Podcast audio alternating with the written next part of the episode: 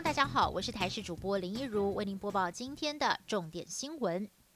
全球疫情烧不完，让国内观光产业纷纷转型国旅，但是靠外国观光客的台北都会型饭店业绩惨淡。台北市政府在今天宣布要推出安心旅游三点零补助方案，未来团客跟自由客各可以补助一千元住房，预计将有二十万名游客可以受惠，在十二月到明年三月份实施，但是限制也不少，像是自由行补助只限平日入住使用，团客还必须在台北市用餐，每日造访两个北市景点等等。饭店业者保守估计，大约能够带动业绩成长一到两成。受到了新冠疫情影响，全国公费流感疫苗开打以来，接种的情况比往年都还要踊跃，甚至出现了抢打的现象。为了管控疫苗用量，从十一月二号开始，台中市政府宣布停止合约医院接种。但是评估之后，目前疫苗还剩下两万多剂，因此从二十三号开始恢复台中三百零二家合约医疗院所重新开放六十五岁以上老人跟六岁以下的幼童接种。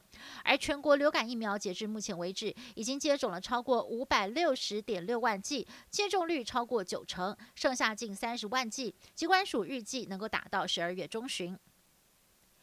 美国拜登团队公布了他们最新的执政团队名单，其中台湾非常关心的国务卿一直是由首席外交顾问，也就是前副国务卿布林肯出任。布林肯今年五十八岁，是拜登的核心幕僚。二零一四年曾经担任过奥巴马第二任期的副国务卿，被视为跟台湾相当友好。在二零一五年，当时在竞选总统的蔡英文访美，两个人也会谈过将近一个小时，更以罕见的高规格来接待。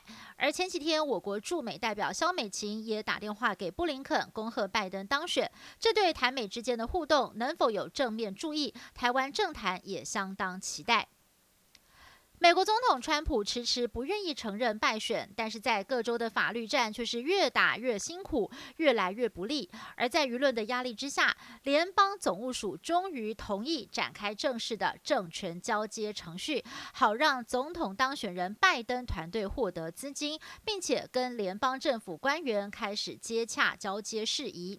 川普也推文表示，他建议联邦总务署照规定做该做的事情，但是同时也强调自己依旧坚持要为选举不公抗争下去。